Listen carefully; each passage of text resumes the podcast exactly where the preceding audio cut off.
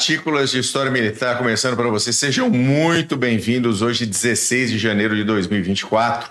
Nós estamos aqui no nosso segundo podcast do ano. Hoje nós vamos falar um pouquinho sobre o que estaria por vir nesse ano de 2024 e do jeito que a coisa tá, ela não tá, não tá das melhores não.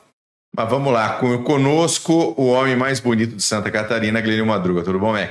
Tudo jóia, bom Paulo. Saudações cavalarianas neste calor dos infernos. Mas estamos aí em mais uma live. É isso daí. Meu querido amigo professor Renato Kloss. Paulo, tudo jóia? Tudo bom, Bull Mac. Saudações segianas. É, vamos para mais um tradicional episódio dos conflitos para se prestar atenção em 2024. Tem uns aí que nós citamos em 2023, 2022, 2021. Não liguem, não. Só fazer a, a retrospectiva.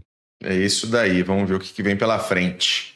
Muito isso. bom. Mandar um abraço aqui pro Didão Zanetti, que mandou um feliz aniversário pro nosso querido Mariano, nosso Smith. Tá hoje fazendo aniversário 61 aninhos. Muito bem. Breno Achete Mendes, um abraço. 30. Henrique Koch. É, ele mesmo. Corpinho de Corpinho 30. De 80, corpinho de 82. E. Nosso, nosso Pondé da Shopee. É o Pondé da Shopee.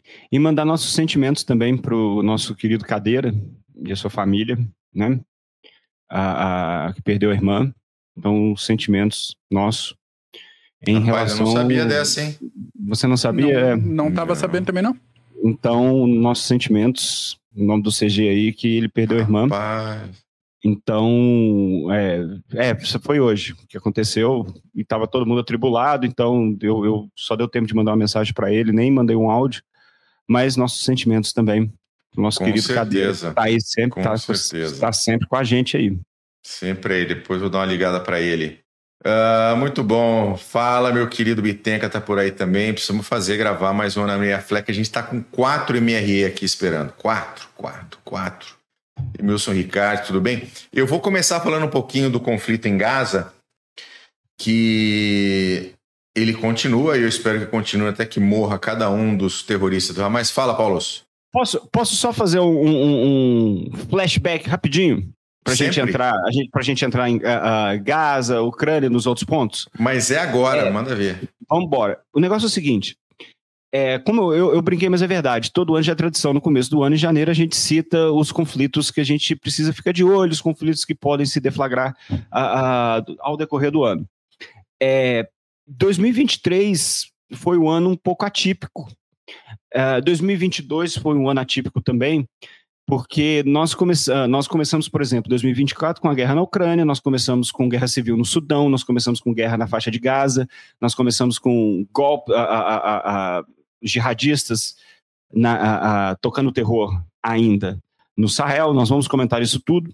E é interessante que houve um declínio no número de conflitos, principalmente nesses conflitos a, de grande vulto, com o fim da Guerra Fria, quando a União Soviética se dissolveu. Então, muitos conflitos foram até devido a essa dissolução da União Soviética, mas desde os anos 90 até 2012, mais ou menos, houve um declínio considerável no número de conflitos. Nós podemos citar Chechênia, Bósnia, Kosovo, em outros lugares, mas houve um declínio. Porém, a partir de 2012, esse número começou a subir aos poucos. Então, senhores e todos aqueles que estão nos assistindo ou depois no, estão nos escutando em outros uh, agregadores, é, vocês vão se lembrar da guerra na Síria, na guerra no Líbano, da guerra no Iêmen, todas oriundas da Primavera Árabe. E, e menção honrosa para a guerra na Síria em 2011, que mandou o Gaddafi pra, lá para baixo, só que a guerra na Líbia acabou se espalhando para o Sahel, principalmente as armas que foram usadas na guerra da Líbia. Então nós temos essas guerras em 2012, depois nós temos a guerra, a invasão russa à Crimeia em 2014 e depois a subsequente, o subsequente conflito no leste ucraniano e depois outros conflitos. 2020, Nagorno-Karabakh. Agora, 2021, vocês vão se lembrar que nós temos, por exemplo, em, dois, em 2021, 2020, Nagorno-Karabakh, 2021, golpe da junta militar em Mianmar, a, a, a, por exemplo, Etiópia com conflitos no Tigray, uh, também. E 2002, 2022 temos a agressão da, da Rússia, a guerra de agressão russa contra a Ucrânia, uh, além de outros temas como o Sudão, também que nós vamos citar. E agora, do, 2023 perpetua a guerra na Ucrânia, nós temos a guerra em Gaza, nós temos, de novo, o Sudão continua em guerra. Então, 2024, se preparem. Aqui, como nós citamos mais cedo a música do Tião Carreiro e Pardinho, a coisa tá feia. 2024, prestem atenção, porque nós temos problemas não apenas em, em alguns flashpoints, Ucrânia, Mar Negro, Iêmen, nós temos problemas de ordem geopolítica mesmo. Estados Unidos contra China e Rússia, com esse bloco que eles criaram. Então, muita coisa vai acontecer em 2024 e para quem gosta de manter, uh, ficar sempre uh, sabendo de tudo, a par das situações, principalmente em termos geopolíticos, por favor, preste atenção nesses conflitos que nós vamos citar, porque hum, a gente acredita que vá, vão dar o que falar durante o ano. Só para uh, lembrar, e só para terminar, Bull, o que está acontecendo não é um, um, problema relacionado à falta de diplomacia ou mediação de conflitos em, em a, a diversas regiões. A questão é que, um pouco antes mesmo da guerra da Rússia em 2022, a, alguns governos, principalmente autoritários, eles estão se sentindo mais. A, como se diz? Eles estão mais tranquilos nessa ideia de lançar uma guerra, invadir, financiar mercenários ou, ou forças proxies para atacar outros, a, a, a, outras regiões. E hoje você tem uma gama muito grande de fornecedores. Você pode, você consegue, por exemplo, a guerra na Etiópia, as armas estão vindo do Iêmen, Emirados Árabes Unidos. Então, hoje, nós temos uma situação que não é apenas a diplomacia que anda falhando.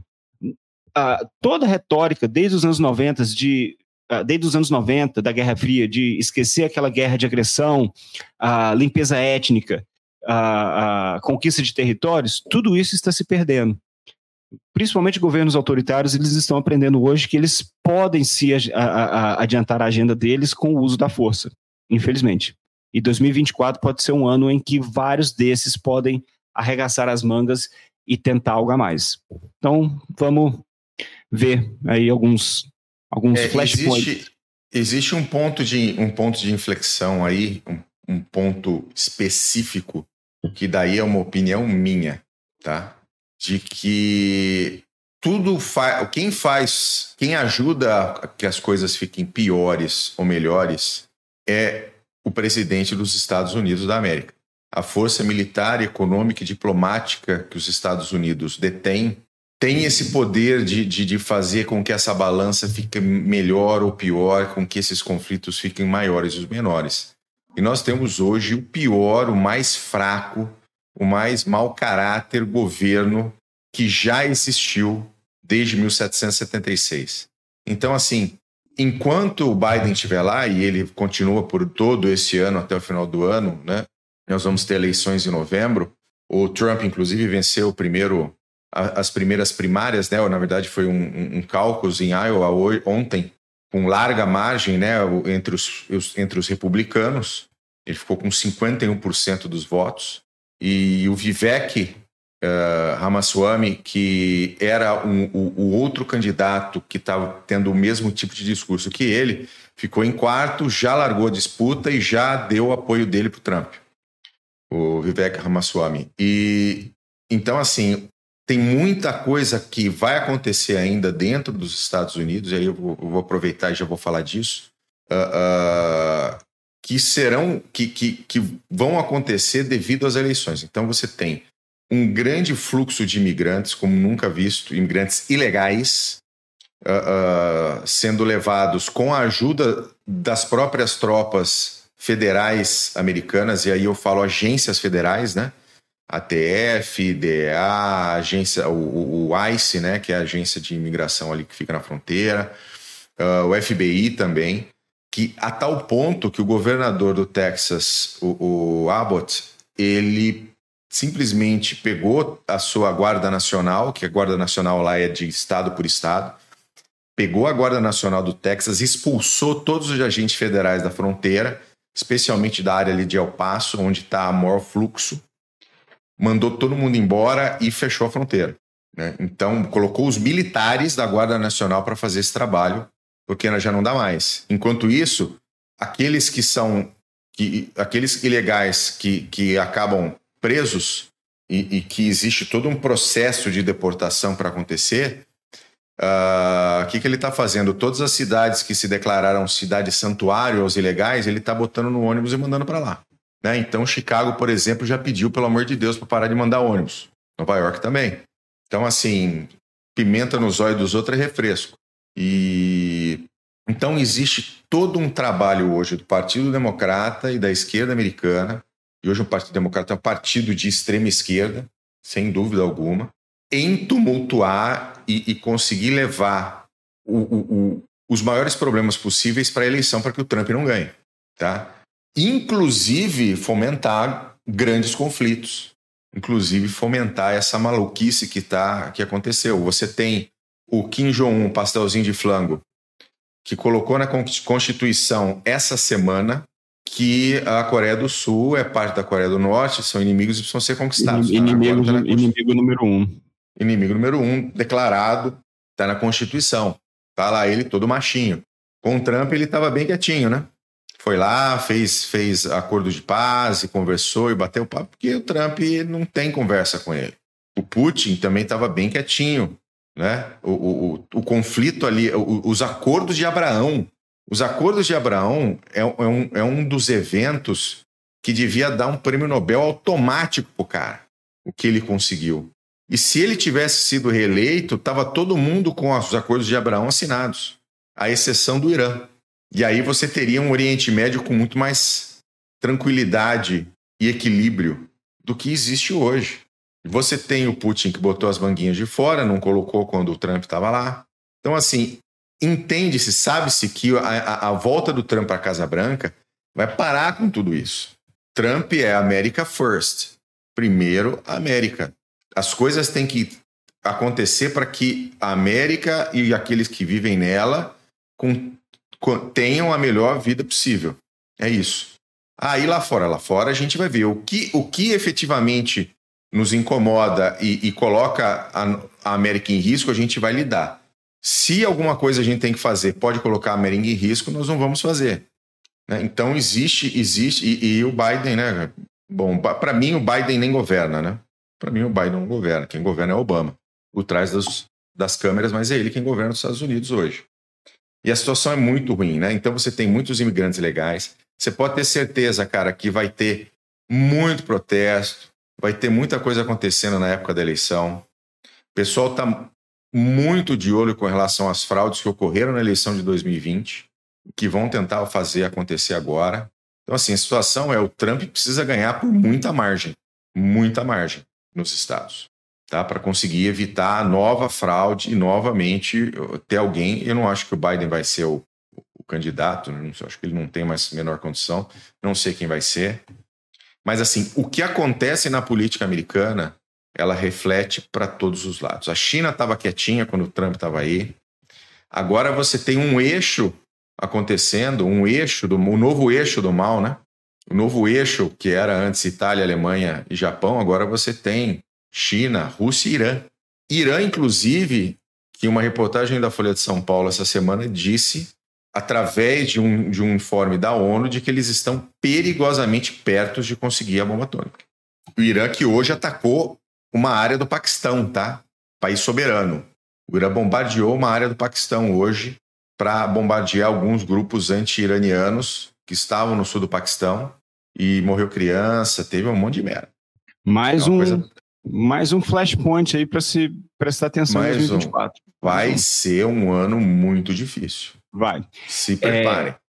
Bom, isso que você falou, é, acaba que vai ver é, o que acontece e é, o resultado das eleições e todas as políticas a, a, a promovidas pelos Estados Unidos, de um jeito ou de outro, de um jeito ou de outro vai acabar reverberando em outros pontos do globo. Então, é, é isso, uma opinião que eu tenho é que já a partir da guerra, partir da guerra da Rússia, na guerra, é, a guerra é pautada pela incerteza. Todos nós sabemos disso. A guerra pode acabar amanhã.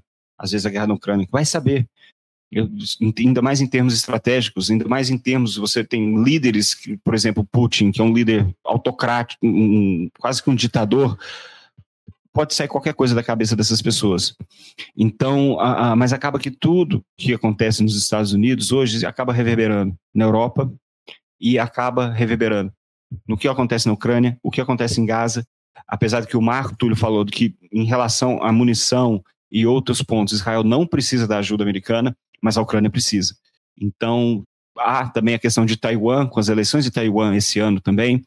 E uma coisa que muitas pessoas aconteceram, né? As eleições que foram semana passada, né? Ah, já aconteceram, então. Então, é, a eleição, eleição, aconteceu semana passada, venceu o candidato anti-China. Então, o cara que não esperar, quer diálogo. Então não podemos esperar mais a, a, a, tá. problemas na região. Que é o, o nome dele, o, o nome ocidental dele é William Lai. Então, ele que venceu as eleições e ele é anti-China, ele não quer conversa. Os outros dois correção. candidatos queriam aproximação, ele quer zero aproximação com a China. Eu ia falar, não, porque vai ter eleição e se pegar o candidato anti-China ganhar, as coisas vai ficar feia. Então, já, pronto, já, já pulamos uma parte. Então, assim, acaba ele, que tudo. Ele era mais anti-China. Ele tá menos anti-China, mas a gente já vai falar dele também. E o ursinho Puder tá doido.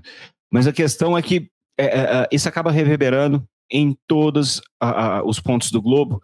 E muitos acadêmicos, principalmente de relações internacionais, estudos estratégicos, estudos de segurança, acham que com essas medidas, o que vem acontecendo na Rússia, na Ucrânia, o apoio americano, o apoio europeu, às vezes a, a fragmentação que existe dentro da, da OTAN, principalmente com a Hungria e agora com a Eslováquia, com o novo primeiro-ministro. Então, nós teremos algumas mudanças nessas placas tectônicas. Estamos falando de grandes potências, então talvez um ponto que pode ocorrer em 2024 é uma, uma retórica maior em relação a Estados Unidos e China. Com Vamos certeza. ver. É aquela, aquela a, a, quando Fukuyama falou que é o, o, o, fim da, o fim da história da civilização, se não me engano, agora me esqueci, mas que era a, a, o triunfo do, dos Estados Unidos frente à União Soviética e o mundo unipolar. Talvez a gente pode ver a partir de 2024 uma certa multipolaridade nesse no sistema internacional, onde você tem os Estados Unidos com seus aliados, e você tem a Rússia com a China, os aliados, o eixo do mal, a, a, pode chamar, a gente pode chamar de dos párias, quem sabe, porque não deixam de ser certas ditaduras, mas acaba se fragmentando, e isso nós vamos ver em 2024. Não, e muita coisa. Eu não sei se você vai citar a Alemanha, Mac, dentro da sua listinha aí, mas nós, estamos, nós temos hoje na Alemanha a maior greve que já aconteceu na Alemanha entre os fazendeiros, pecuaristas, o pessoal do agro lá botou todos os tratores para fora, estão impedindo passagem em todas as contra estradas. O Partido Verde. Contra o Partido Verde, por causa dos altos impostos que eles queriam colocar contra o agro e tirar subsídios do diesel. Tá? Eu não, eu sou, eu não, eu sou a favor, eu não sou a favor de subsídio, tá? Mas uh, isso faria com que o preço dos alimentos subisse bastante, que o, o todo o trabalho de, de, dos agricultores alemães se tornasse extremamente difícil, e aí eles pararam o país. A Alemanha está parada hoje e nunca se viu nada igual na Alemanha. O pessoal realmente decidiu que não, não vai compactuar com isso. E aí tem algumas. Uh, uh, tem algumas pessoas que moram na Alemanha que falam que o Partido Verde que está lá hoje é, é, é, talvez seja o governo mais de esquerda que já governou a Alemanha pós 45. Então a coisa está tá bem complicada para o lado dos alemães e é um ponto de desequilíbrio na Europa sem dúvida nenhuma. E a França continua a França. A merda. é, aquele negócio que você estava falando, da, da, que vocês dois estavam falando da questão da, da eleição americana, é, é, mais um ponto de fragilidade na OTAN. Né? Então, quem está observando isso para tirar alguma vantagem de fronte secundário, de, de desestabilizar, que a gente sempre comenta aqui, ah, mas a, a, tal país não tem capacidade de segurar dois frontes ao mesmo tempo. Às vezes mais. Então a gente tinha essa situação da OTAN, mas principalmente Estados Unidos bancando a, a Ucrânia contra a Rússia. Agora entra essa questão de Israel contra o Hamas. dependendo do que acontecer nos próximos meses, várias coisinhas que a gente comentar durante esse episódio aí podem estourar. E aí, tem financiamento para todo mundo? Como é que fica? Você tem acaba como segurar, ajudar todo mundo? Estica a corda num ponto que você não tem como manter. Tudo, exatamente. E, e, e, essa política externa americana, você acaba aumentando ela ainda mais com, a, a, em relação a Gaza e Oriente Médio, em relação à Ucrânia, Europa, e você e vai chegar um ponto que tem tempo que os, que os americanos não tratavam dessa forma geopolítica da mesma forma que estão tratando hoje, que é, é pancada para tudo quanto é lado. Então, ainda mais o Bull falou que, poxa, o, o, o, presidente também não ajuda. Então, acaba que muita gente acaba, a, a, a, de certa forma, não duvidando. Mas e aí, como é que vai ser agora essa política? Será que vai ter? Será que não vai ter? É, muitos países europeus tratam essa guerra na Ucrânia como uma guerra existencial, então eles continuarão dando apoio, como a Alemanha, por exemplo, eu acredito, e outros países, Polônia e tudo mais. Só que nós temos, como você disse, Mac, essa fragilidade dentro da OTAN. E nós temos o Orbán da Hungria, o Fico da Eslováquia, que são pró-Putin. E se você não tiver uma unanimidade nas votações lá, já é, Elvis. Não vai ter apoio nenhum, mas vai ficar na mesma. A Ucrânia, então, a Ucrânia essa semana, eu estava lendo, inclusive, acho que foi no ISW, uh, falando que a Ucrânia está investindo nas fábricas, nas fábricas ucranianas de munições para poder Sim. ter um pouco mais de, de, liberdade, né? Você me mandou, Bu, eu dei uma olhadinha rapidinho, e isso é interessante, que é bom a gente citar, e eu vou citar isso em relação a 2024, porque a Ucrânia está começando a fazer isso, mas a Rússia já está fazendo isso desde o começo da guerra. E querendo ou não, a Rússia tem um know-how disso. Uh, o know-how de você transformar, o know-how de você pegar um, um, um, BMP, um BMP e fazer certos updates na, na, casa de alguns milhares de dólares, enquanto um país ocidental vai fazer um update e gasta quase um milhão. Então, os russos estão conseguindo recuperar aquele tanto de ferro velho com um update simples a, a, a, a botar a máquina para jogo na Ucrânia. E não só isso, questão de guerra eletrônica também. Os russos melhoraram muito e agora os ucranianos estão pedindo ajuda para tentar conter, porque os russos aprenderam. E, querendo ou não, vamos fazer dois anos que a gente vem falando isso. Gente, os russos sabem aprender com a porrada. Isso a gente sabe muito bem que eles aprenderam. Vamos falar aqui do que aconteceu com a ofensiva ucraniana. Só que o que os ucranianos estão fazendo é o que os russos vêm fazendo desde 2022. Mas ainda bem que os ucranianos estão fazendo isso. Que você precisa transformar sua capacidade, sua indústria de defesa para sustentar e não ficar na mão dos Estados Unidos, não ficar na mão de um Olaf Scholz, não ficar na mão do Macron e por aí vai. Então, uh, uh, isso é super importante. Quando a gente for citar a Ucrânia, a gente fala disso. Beleza, maravilha. Então, falando rapidinho agora de Gaza, uh, você tem todo. Para quem está vendo no YouTube, a gente está com o um mapa aí na tela. Na verdade, esse mapa é mais uma ordem de batalha do que um, um mapa de, de ocupação, mas é basicamente isso, tá?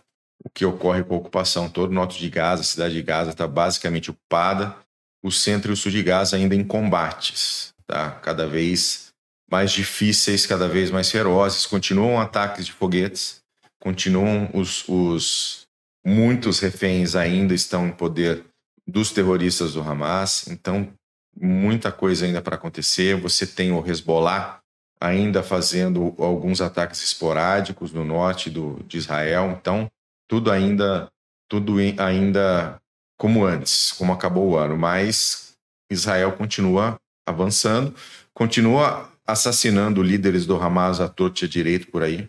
Uh, aparentemente, mais de 8 mil combatentes do Hamas já foram o saco, que é uma notícia excelente. Acho que a gente deu essa notícia na semana passada. Mas a guerra em Israel vai. Infelizmente, vai durar mais como nós prevíamos, né? Vai, vai, vai durar muito, muito, muito mais. Beleza? Ótimo. Paulo, é tu. Vamos falar da Ucrânia? Rapidinho? Rapidinho não, porque a Ucrânia acaba que uh, uh, a gente tem que falar um, po um pouco a mais. Mas a questão da Ucrânia tem é o assunto, seguinte, pessoal. Tem assunto, tem assunto exatamente. É, a Ucrânia, vamos lembrar em 2023, como nós começamos em 2023, todo mundo otimista que a, a, a Ucrânia iria empreender aquela ofensiva. A, era uma ofensiva iminente que estava angariando a atenção da mídia. É, certos equipamentos ocidentais iriam ser postos à prova a, a, nessa ofensiva. E foi se criando, eh, foi se criando, foi se criando certas expectativas em relação a essa ofensiva contra russos bem trincheirados, uh, russos exaustos, diga-se de passagem, porém bem trincheirados em um fronte de quase mil quilômetros. Então, a, a, essa ofensiva tão esperada em 2023 foi por água abaixo, e todos nós sabemos disso. A, a, prova que nós temos foi o artigo e a entrevista do Zaluzhny, que é o comandante em chefe das forças ucranianas, ao The Economist, em novembro. Lembra que nós citamos aqui no episódio do SejaCast, na verdade foi um PHM, em que nós falamos que a, Zaluzhny afirmou que a guerra havia chegado ao impasse, que foi aquele mesmo impasse da Primeira Guerra Mundial, onde você tem ambas as forças exaustas, que não são capazes de criar operações de grande vulto. É claro, elas vão continuar se gladiando. Lembrem de Clausewitz. A guerra nada mais é do que um duelo entre forças, onde você tenta impor sua vontade ao seu inimigo. Hoje o que nós temos é dois boxeadores cansados que ganham uma vantagem em uma região, mas perdem em outra região. 2024 começa dessa forma, esse impasse, essa guerra de atrito que os a, a, a, que Zaluzny acabou citando que iria ocorrer por falta de tecnologia. Ele até falou que agora nós precisamos de algo, um, um, algo tecnológico que consiga sair desse impasse. Porém, ambas as forças estão exaustas agora em 2024. Nós vamos completar dois anos de guerra. Então, a, a, os ucranianos, por exemplo, eles possuem a, um medo de que os russos voltem a atacar Kiev pelo norte. Só que nós vimos, por exemplo, a última ofensiva russa, russa em Ad, Advi, uh, Avdivka, e a ofensiva foi como as outras, aos trancos e barrancos, perdendo um grande número de soldados e um grande número de material. Eu não acredito que os russos, nos próximos quatro meses, por exemplo, cinco meses, eles consigam criar uma ofensiva de grande vulto. Porém, em 2024, nós temos que citar algo que a gente vem citando desde o começo de 2023. O tempo está do lado da Rússia. Então, a, a, a, e para isso, a situação não está boa para a Ucrânia. Então, como nós falamos aqui em Minas Gerais, o trem não está bom para os ucranianos. Por quê? Nós sabemos que os russos possuem o tempo ao seu lado. E como nós acabamos de discutir, os russos começaram a transformar a sua indústria, onde eles estão usando quase que 30% do PIB para sustentar todo esse esforço. Então, os russos começaram a, a, a transformar a sua indústria mais rapidamente do que os ucranianos, porque os ucranianos precisavam também de todo o know-how, vários equipamentos internacionais. Os russos cons conseguem ainda exportar seus bens e, com isso, lucrar. E os russos possuem muita gente para mandar para o campo de batalha. Isso é algo que a Ucrânia não possui. A Ucrânia não tem esse luxo. Os russos podem muito bem pegar. A, a Ucrânia está fazendo isso também, só que é muito mais comum em países a, a, a, são quase ditaduras de você pegar a pessoa e você vai para a guerra.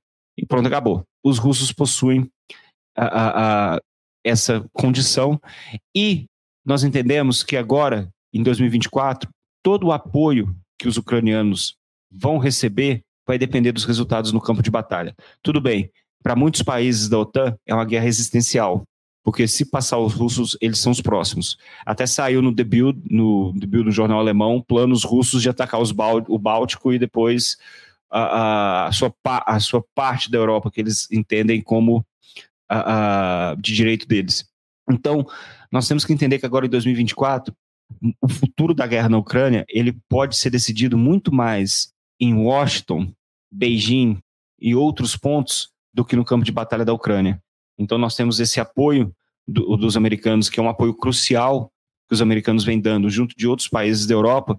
Porém, nós sabemos que com as eleições presidenciais nos Estados Unidos, e nós sabemos que o Trump já criticou essa, eh, eh, essa ajuda vultuosa dos Estados Unidos aos ucranianos. Então, podemos ter uma mudança de comportamento por parte dos americanos e sua aliança com os ucranianos, e também em relação aos europeus, porque os europeus, da mesma forma que os americanos, eles querem ver resultados no campo de batalha. E isso, por enquanto, não está ocorrendo. E se você não tem resultado, você vai acabar, a sua opinião pública vai acabar falando por que você está dando dinheiro, por que você está dando dinheiro, por que você está dando dinheiro. Nós temos duas figuras dentro da OTAN que estão ah, causando certos ah, ah, problemas para a Ucrânia, vamos dizer assim, que é a Hungria e Eslováquia.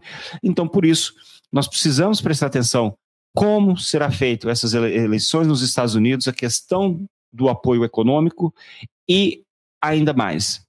Precisamos entender que tanto Rússia como Ucrânia não estão hoje uh, uh, propensos a negociações. Os russos mostram que ainda querem aquele naco de território que foi conquistado até hoje e mostram que eles querem a, a, a, desmilitarização da Ucrânia, enquanto que os ucranianos querem o território de volta. Isso é uma reciprocidade que perpetua a guerra. A não ser, claro, a guerra, como nós acabamos, nós, uh, eu disse agora há pouco, a guerra é permeada pela incerteza. Tudo bem. Mas, pelo que mostra no campo de batalha hoje e pela vontade de ambos os líderes, 2024 irá se arrastar.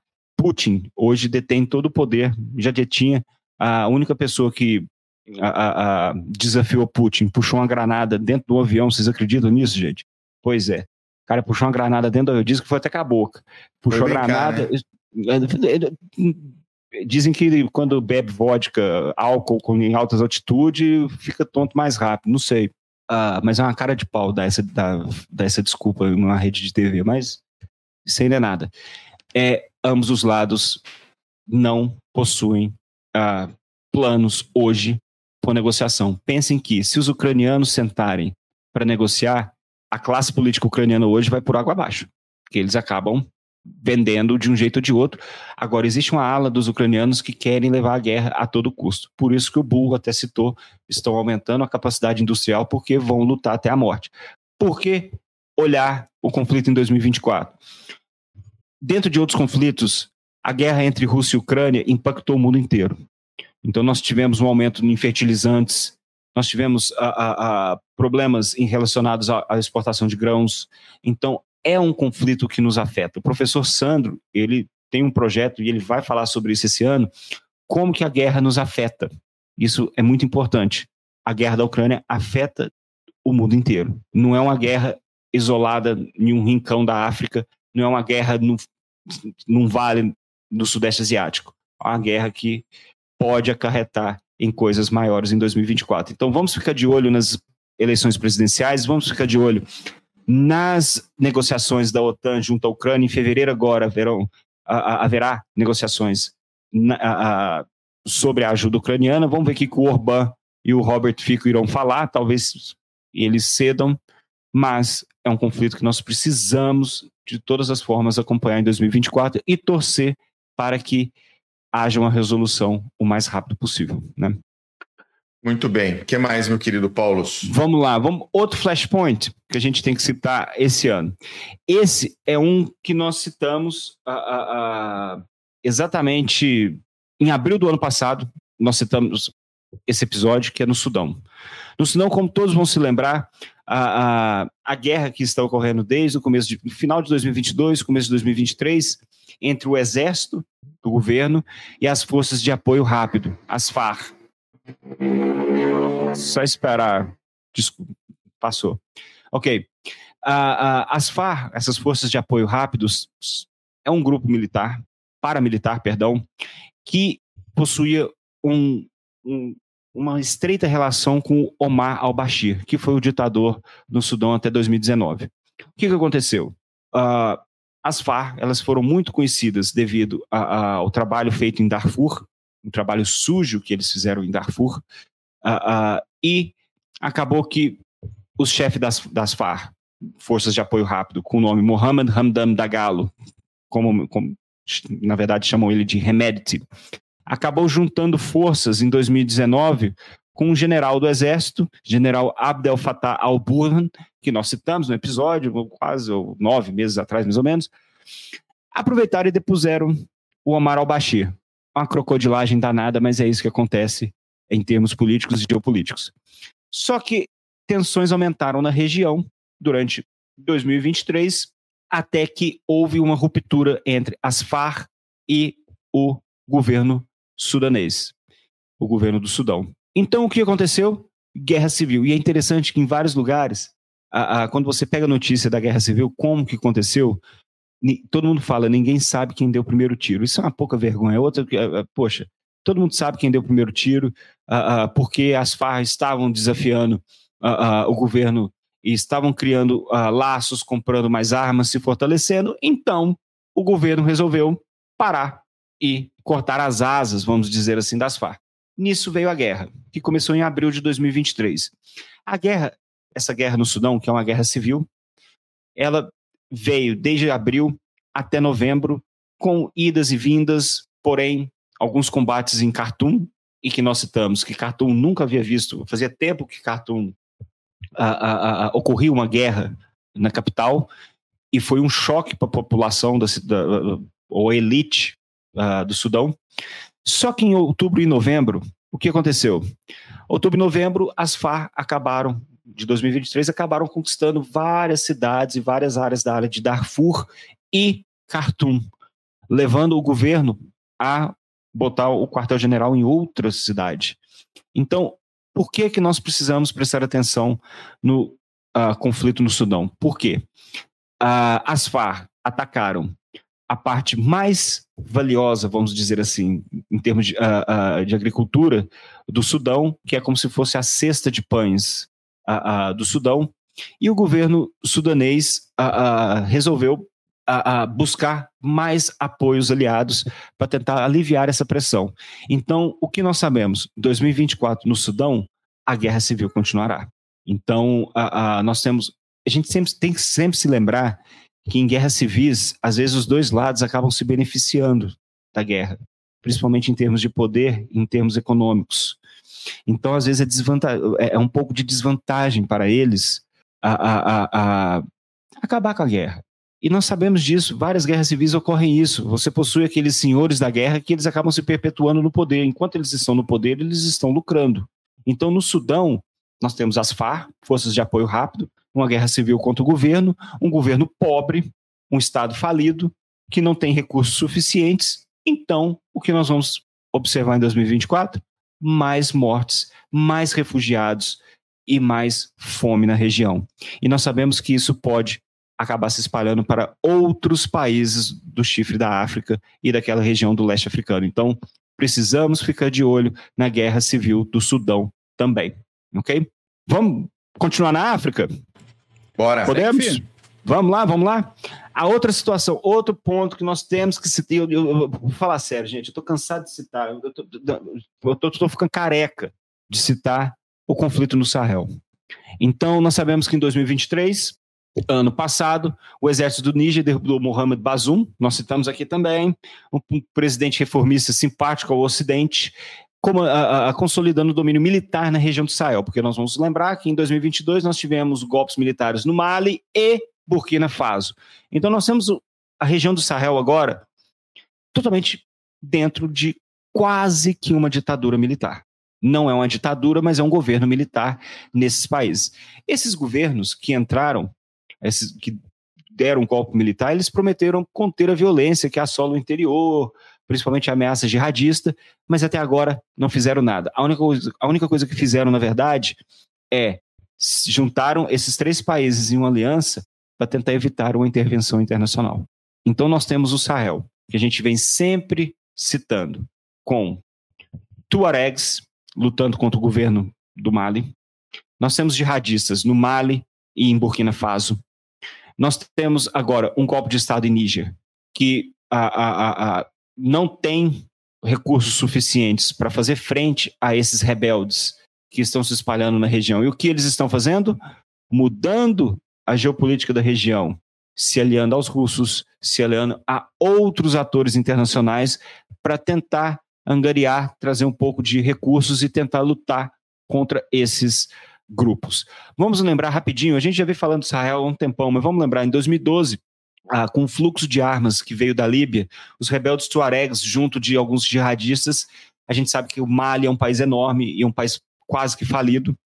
Você tem a, a, a, o centro do poder está na capital, Bamako, acredito que seja Bamako, mas o resto é uma terra sem lei.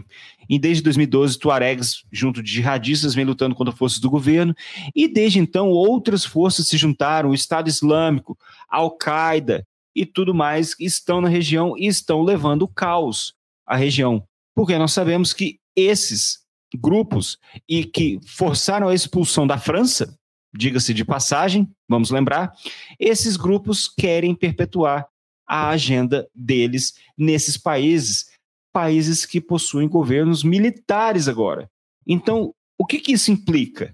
Mais guerra, mais conflito. É isso. O que nós vamos ver são esses governos do Níger, de Burkina Faso e, de, do, e o governo do Mali buscando apoio uh, uh, do, dos Estados Unidos, talvez da China, da Rússia, do Irã, para tentar conter esses, esses jihadistas e esses rebeldes. Gente, o Sahel é todo permeado por grupos radicais, porque é uma região quase que falida, é uma região onde o Estado mal chega a, a, a, a não ser na capital, e é uma região de grande violência. E nós citamos no ano passado que são regiões em que a população civil não é, a, a, não é levada em consideração.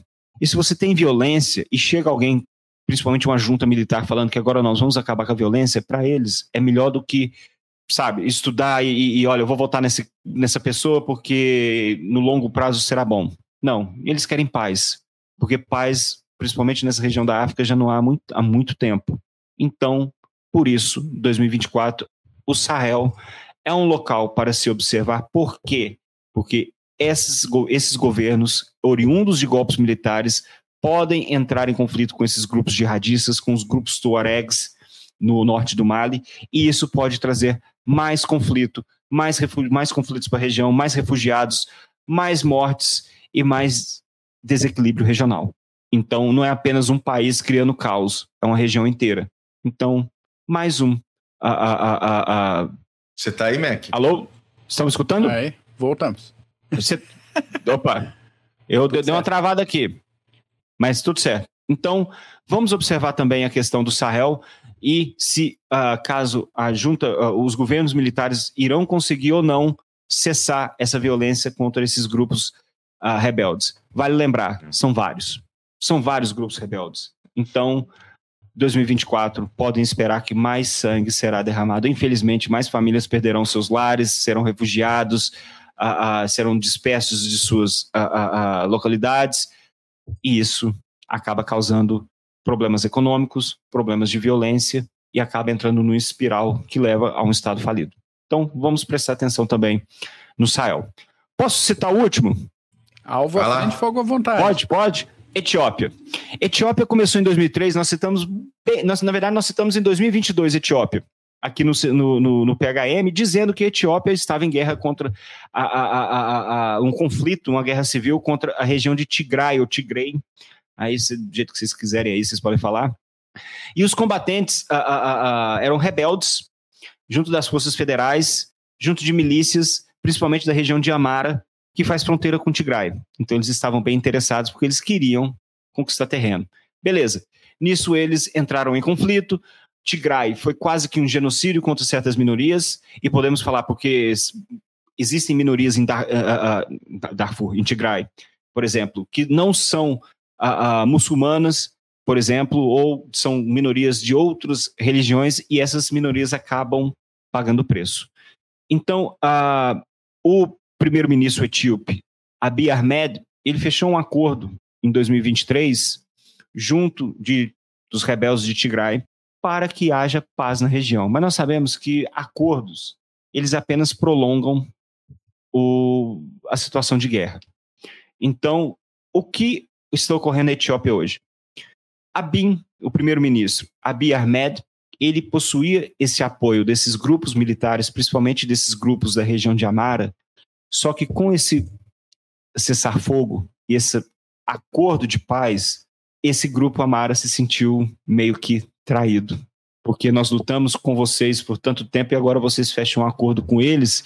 E, o, lógico, eles estão com medo de perder territórios. Então acaba que o grupo Amara, hoje, insatisfeitos com a aliança de Ahmed Abi com Tigray e temendo que ele devolva esses territórios, para a região de Tigray, acabou entrando em confronto com as forças federais. Então é uma guerra civil que não acaba, não acaba. Você tem a, a, a, agora os Amaras tomando conta de, tentando tomar conta de Tigray e de outras regiões. Você tem a Etiópia, que é um país que está um pouco melhor do que outros países na África em, em uma relação econômica, mas ainda possui esses problemas internos, problemas de guerra civil. E é interessante que por que que isso, essa guerra pode se perpetuar por mais tempo? Porque Abiy Ahmed, agora em 2024, ele quer acabar tanto com Amara, os rebeldes, outros rebeldes que estão nascendo na Etiópia e quer um acesso maior ao Mar Negro. Então, meus amigos, é mais conflito vindo por aí. Eu esqueci, mas teve algum país aí africano que andou comprando um porto, uma saída para o mar. Eu esqueci o nome do país agora, só que isso é um geografia, geopolítica.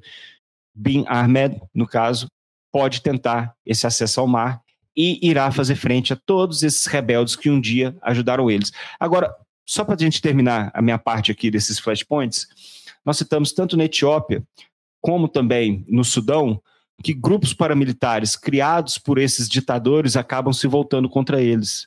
Vocês estão vendo? São grupos que acabam ganhando poder, ganhando poder, ganhando poder, até certo ponto que fala: para que, que eu estou respondendo para essa pessoa? Eu posso conquistar. Então a África anda sofrendo. Uh, eu, eu, li esses dias que é o, o, o, a moda do golpe, que são esses golpes de Estado nesses países africanos. Nós sabemos que isso já. Nós falamos a lista aí desde os anos 2000 dos vários golpes militares, só que isso mostra que a guerra civil é um ponto de partida para um golpe militar. E em 2024, a Etiópia vai estar no meio disso, contra os rebeldes de Amara, talvez Tigray novamente, porque o que eles fizeram lá não foi, foi quase que um genocídio, vamos dizer assim, com certas minorias. Vamos prestar atenção em 2024, porque mais sangue irá rolar, infelizmente, na região da Etiópia também. É isso aí, pessoal. Existem outros pontos da África também, mas se a gente for falar todo lugar da África que o bicho vai pegar, é, faz o café aí e vamos até amanhã, né? Só aproveitando agora, uh, a gente esqueceu de citar, inclusive, que o Irã realizou um ataque ontem no Iraque, em Erbil, né, matou um dos homens mais ricos do Iraque, que fazia, era o responsável pelo transporte de petróleo iraquiano para Israel, né, e hoje atacou o Paquistão. Eu até comentei do Paquistão. Uh, então, assim, eles estão afim. A, a, a, crise interna do Irã é tão grande que eles precisam desesperadamente de um conflito, de algo que possa colocar a situação deles em melhor, melhor ponto. Você sabe, né, cara? Quando a economia vai ruim, quando tudo vai ruim, um conflitozinho para unir a população é, é o que o pessoal faz. É, é tiro e queda, é isso. Nós não citamos rapidamente aqui, caiu um A50 a, a, a, no Mar Negro, confere. Na verdade, ele não Nossa, caiu. Ele não caiu? Ele não, ele foi promovido, não, ele foi promovido a submarino. Não, porque eu vi, parece que é que nem aquele procurando Nemo. Ele estava meio que procurando Moskva, em vez de procurando Nemo, é procurando Moskva. E eu acho que agora eles acharam. Né? Ele achou o Moskva, um A50 e um L22, né? Parece que o L22 conseguiu aterrissar, mas o A50 promovido a submarino. Foi, foi passear com o Moskva. Tá certo, agora os dois juntos. Mac, é sua.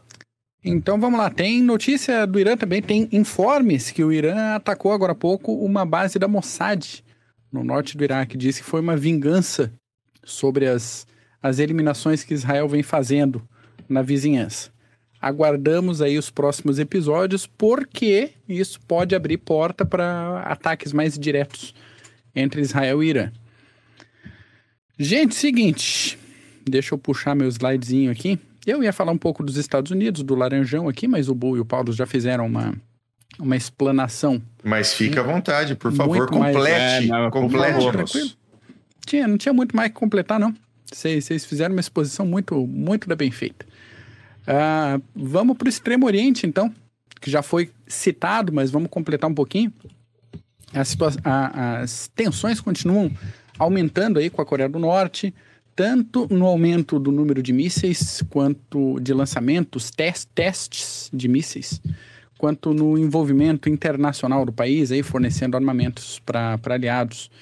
Uh, lembremos, como o próprio Kim Jong-un vem falando, a capital da Coreia do Sul fica um cuspe de distância da fronteira e a guerra, oficialmente, a guerra da Coreia não terminou ainda. É um então, cuspe e um peido. Exatamente, exatamente. Então, assim, não não está muito longe de acontecer alguma coisa mais, mais complicada por ali. E não é por falta de aviso. Kim Jong-un vem aumentando o tom da, das falas dele faz um bom tempo e nos últimos cinco, seis meses a coisa vem ficando cada vez mais intensa. A situação em Taiwan também pode esquentar agora em 2024, como também já citado pelos senhores, porque teve eleições por lá e as possibilidades para o futuro estão em aberto. Pode ser que tudo fique como está, pode ser que não. Quem venceu a, a eleição foi o Lai Ching-te, do Partido Democrático Progressista, com orientação considerada centro barra centro-esquerda. É, o mandato dele vai começar agora em 20 de maio.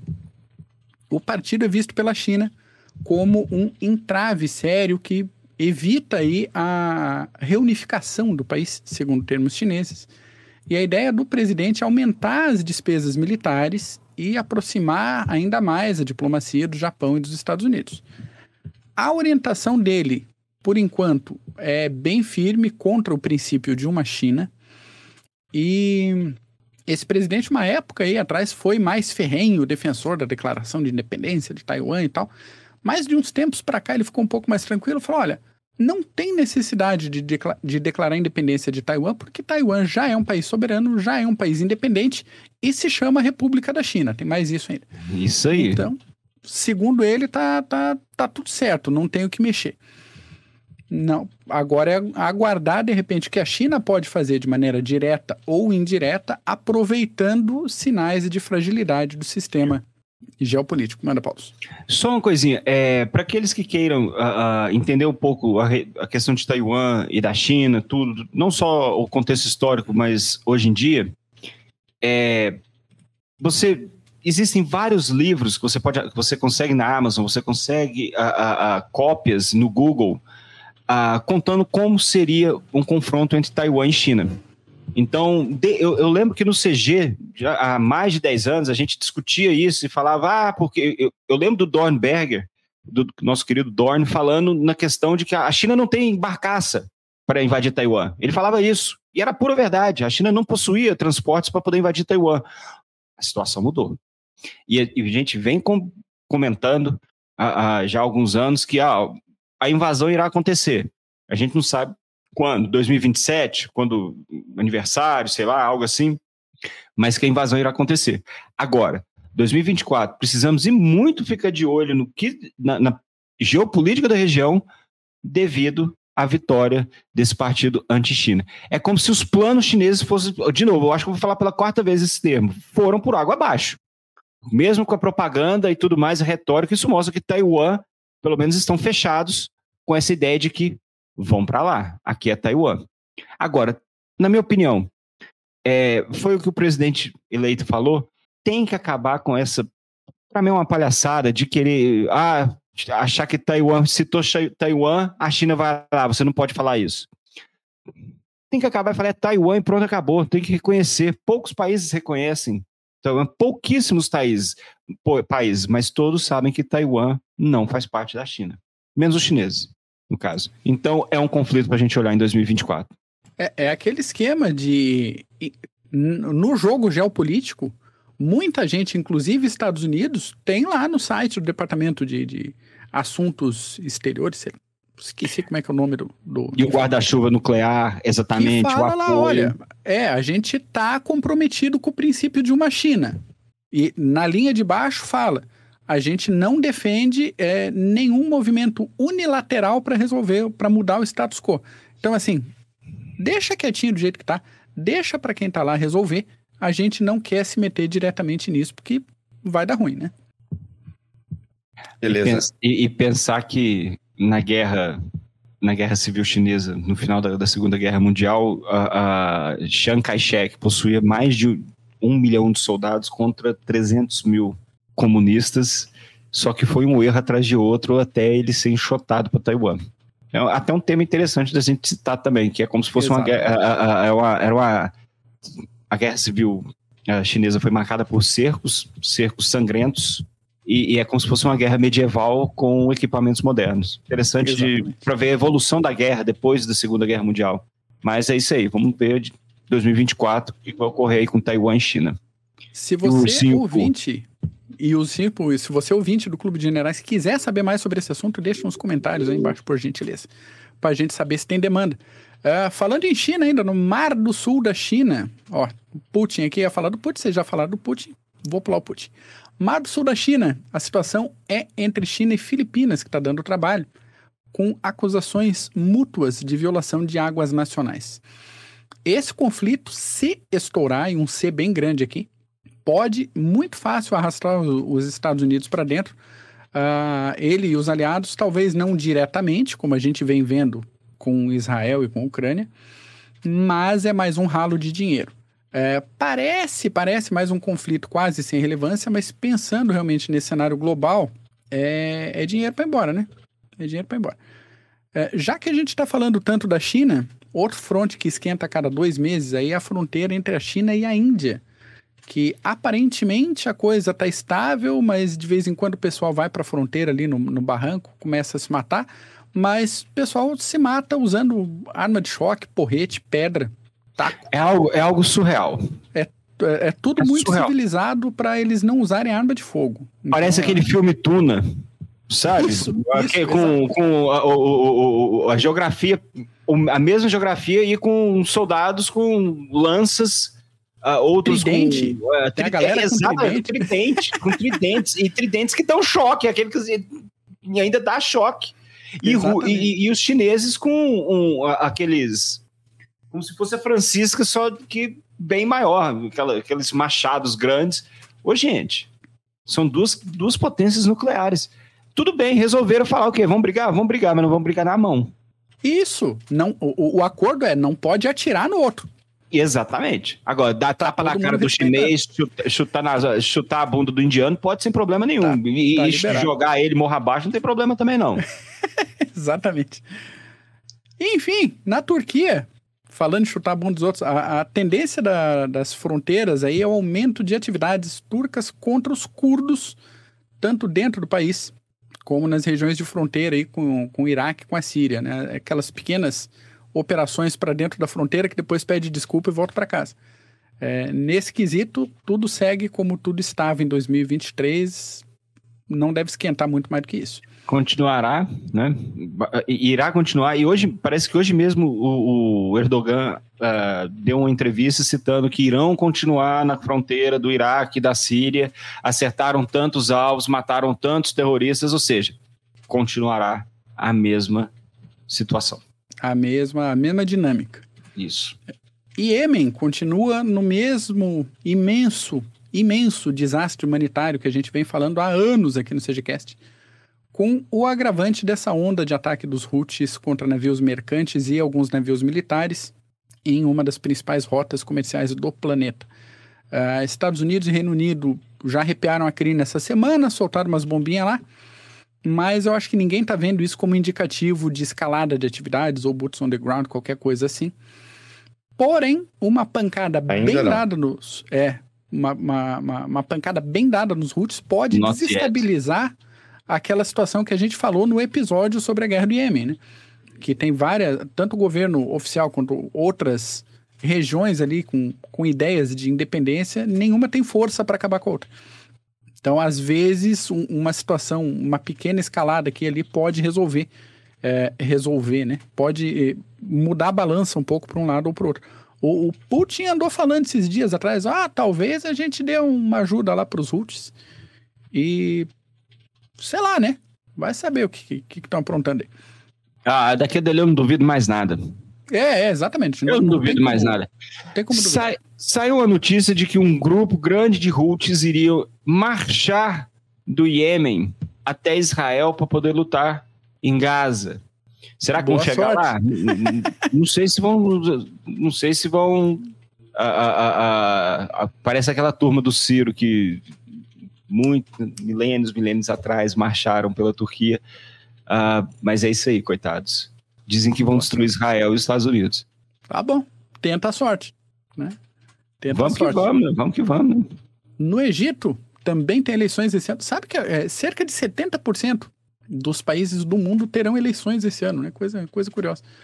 Uh, o Egito vem passando aí por ondas de imigrantes legais e ilegais, principalmente ilegais, uh, e algumas dificuldades econômicas aí que podem evoluir para protestos públicos e bastante instabilidade política. Uh, se isso vai abrir brecha para crise internacional, não sabemos. Se o Egito vai virar rota para o pessoal de Hamas e Hezbollah, não sabemos. Então, mais um, um, um lugar para a gente ficar de olho aí, que por enquanto o Egito está razoavelmente comprometido em não se meter, né? Passa alguma coisa de, de ajuda humanitária, mas fronteira no geral está fechada, não está recebendo um, refugiado, nada. Mas a coisa pode mudar dependendo do que acontecer com a, com a questão eleitoral. Na Indonésia, a gente também tem eleições e o presidente Joko Widodo não pode concorrer a um terceiro mandato, ou pelo menos não pode fazer isso de acordo com as atuais leis da Indonésia.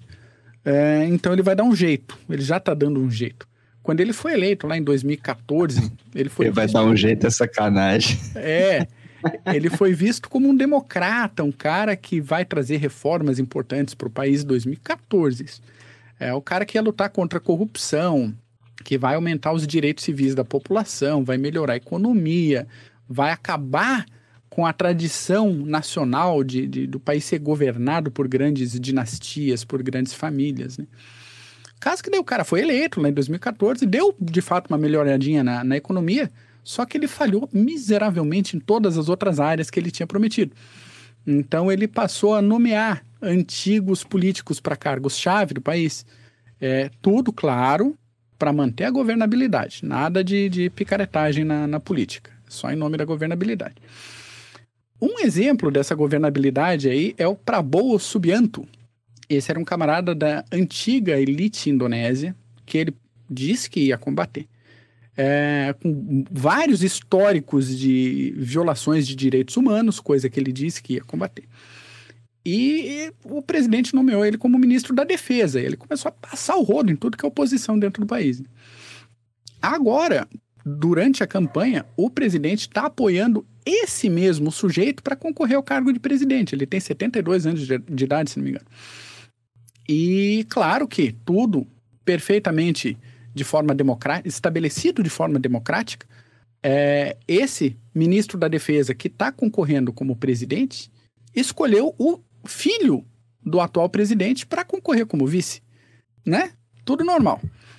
O problema é que a Indonésia está passando aí de um. Isso, o problema agora internacional é que a Indonésia está saindo de um papel de grande apoiador da, da China e tentando assumir um, um, papel um pouco mais crítico, vamos dizer assim.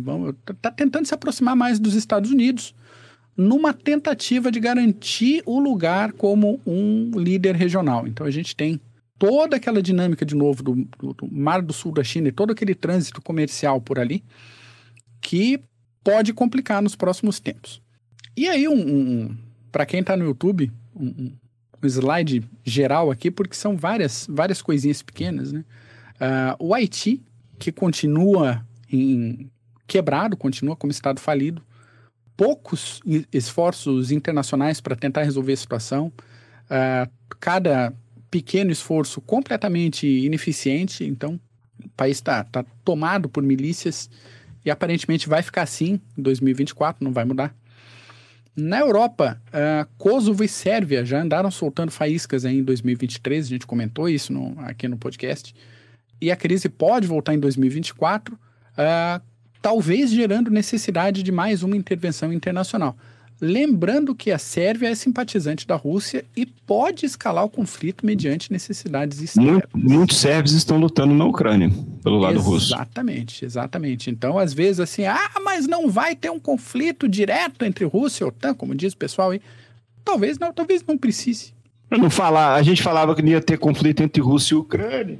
Exatamente. E, e, e, com toda a tranquilidade do mundo, pagamos a língua aqui no ar mesmo. Fala, ó. Não, pagamos, não, não, já pagamos nossos pecados aqui, galera. Exatamente. Todo mundo que acompanha a gente já fala mil vezes que, ó, ninguém tem bola de cristal aqui. E, e lembre-se, líder, como nós falamos, líder, ditadores, líderes autocratas, pode ser qualquer sabe, uh, ditatoriais, uh, líderes com mão de ferro, pode sair qualquer coisa da ideia deles. Exatamente. Então... na África, coisa que a gente deu aquela pulada, você resolveu não entrar aí no, no assunto, mas vou só citar, Paulo. Líbia, Etiópia, Congo, Somália, vem todos eles enfrentando aí atritos bem, bem sérios, bem complicados entre os seus governos oficiais e as milícias, às vezes, que é comum nessas regiões, puxando outros países para o rolo interno. Então, o grupo tem uma permeabilidade de fronteira para lá e para cá e acaba dando mais problema do que o problema original. Uh, em Moçambique, a gente tem eleição esse ano também, então fica aí o, o alerta para o aumento de atritos entre grupos políticos rivais e atritos e que já vinham acontecendo com a... Exatamente. Que, que vinham até é, com umas faíscas com a, com a África do Sul. Teve alguns África, entre Moçambique e África do Sul. Vamos ficar de olho. Ah, na Ásia, Paquistão está arrumando confusão com a Índia, de um lado, né, por causa da Caxemira, e arrumando confusão com o Talibã do Afeganistão do outro. E o próprio Talibã, dentro do Afeganistão, está passando bastante trabalho com outros grupos armados locais e não tem muito o que fazer. Acontece isso desde a época de Alexandre o Grande, aparentemente vai continuar acontecendo. E, por fim, do, do meu lado aqui, a crise no Mianmar continua piorando, mesmo que a grande mídia ah, resolva não botar nas notícias, porque tem coisa que está pegando mais fogo do que o Mianmar, mas violações de direitos humanos continuam acontecendo, é, crise humanitária continua aumentando e não existe pressão internacional para resolver a situação. Então o negócio está sendo meio deixado para pegar fogo lá mesmo. Estaremos de olho aqui no Clube de Generais para passar notícia para você, nosso ouvinte. É isso, senhores. Exatamente. Muito bom. Excelente, Mac. O Vitor Caetano aqui fez uma pergunta para nós, né? Moldávia e Geórgia ainda em risco de ser invadida pela Rússia em 2024? Não sei. Acho, acho que não. Mas. É... Vindo do Putin nunca se sabe. Nunca se sabe. Moldávia e Geórgia não é Finlândia nem Polônia, vamos dizer assim, né? É. E a Geórgia, a Geórgia já viu uma guerra de oito ou cinco dias, se não me engano, em, 2000, em 2007, 2008, que a, a, devido a querer fazer parte da, da OTAN. Bom, eu não vejo os russos com. Porque se os russos invadirem a Moldávia e a Geórgia, eles vão decretar guerra realmente com meio mundo. Eles serão de fato os agressores, todo mundo já sabe, mas agora eles vão, irão se pintar mesmo como agressores e imperialistas. Vamos dizer isso que todo mundo gosta do outro lado de falar essa palavra, mas ninguém quer aceitar.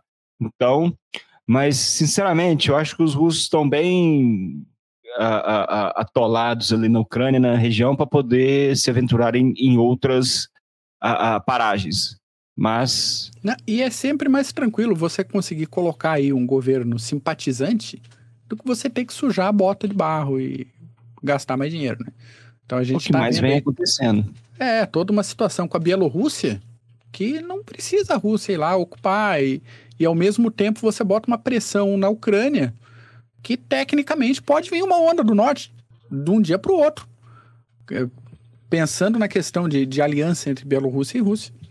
Pode acontecer? Pode. Pode não acontecer? Também, também, também pode. A gente está aqui para trazer essas especulações para 2024. Isso aí. Muito bem, excelente, senhores. É isso por hoje? Isso aí. Vamos ficar de olho tá nesses bom. conflitos aí. Se outros surgirem, iremos a, a, a comentá-los aqui, comentar, comentá-los aqui. E vamos que vamos. Querendo ou não, 2024, vamos torcer para que seja um ano a, com certa paz entre os países, mas pelo começo do ano, pelo fim de 2023, começo de 2024, tá, tá difícil. Tá difícil a tendência, tá né? difícil. né? Então, tá a bom. coisa tá feia, citando Tião Carreiro e Pardinho. É. Muito bom. Deixa eu mandar um abraço pro Ricardo Vieira, que ele tá mandando um abraço pra gente lá de Hiroshima. Ô, louco! No Japão, um rapaz. Abraço. Ó, estamos, estamos também do outro lado do mundo. Um abraço, Ricardo. Obrigado. Então tá bom. Mac, obrigado para você. Até semana que vem. Até, cuidem-se. Protejam-se da chuva. Paulo, obrigado. Até semana que vem. Eu que agradeço. Bull Mac, uh, uh, obrigado e até semana que vem. Vamos que vamos. Até semana que vem. Todo mundo que nos aguentou até agora, um grande abraço. Que vocês tenham uma semana excelente. Grande abraço para vocês. Tchau.